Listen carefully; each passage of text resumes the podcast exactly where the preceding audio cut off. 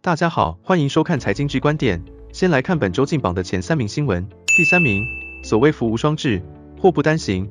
继上个月 PC Home 的詹董在股东会上沉重悲壮地向股东道歉之后，公司仍接二连三出包，不仅年薪七百万的人资长因涉及职场霸凌而被迫辞职，还有乱玩 Meta 与吸毒烂梗的小编在后面扯后腿。不仅公司内部士气低落，股价也跌破五十大关，看来经营电商平台还真不好做。最近也传出 Yahoo 超级商城不敌虾皮竞争，年底准备收摊。曾是台湾宅男共同回忆的 PC Home，拜托千万要挺住啊！第二名，选举到了，又是各家候选人端牛肉、画大饼的时候。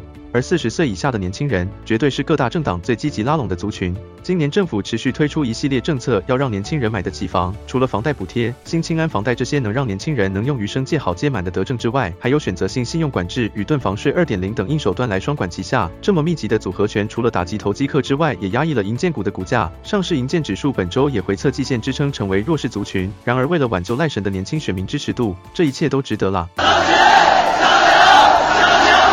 第一名。公司要拉抬股价有很多方式，除了找主力、灌营收、买库藏股之外，还可以出来选总统。最近传出红海郭董打算在七月二十三号要以独立参选人方式出面角逐总统大位，形成四角都局面。如果传言属实，最开心的除了郭粉，应该就是红海小股东了。因为上一届总统大选，当郭董喊声要角逐国民党总统初选之后，红海股价也跟着起飞，从六十、七十元一路涨到破百都停不下来。再说台股今年大涨，原本的电子五哥股价通通已经飞龙在天，大涨翻倍，只有红海还在地板挣扎，小股东心急如焚，看来只有请郭董重演一场神救援吧。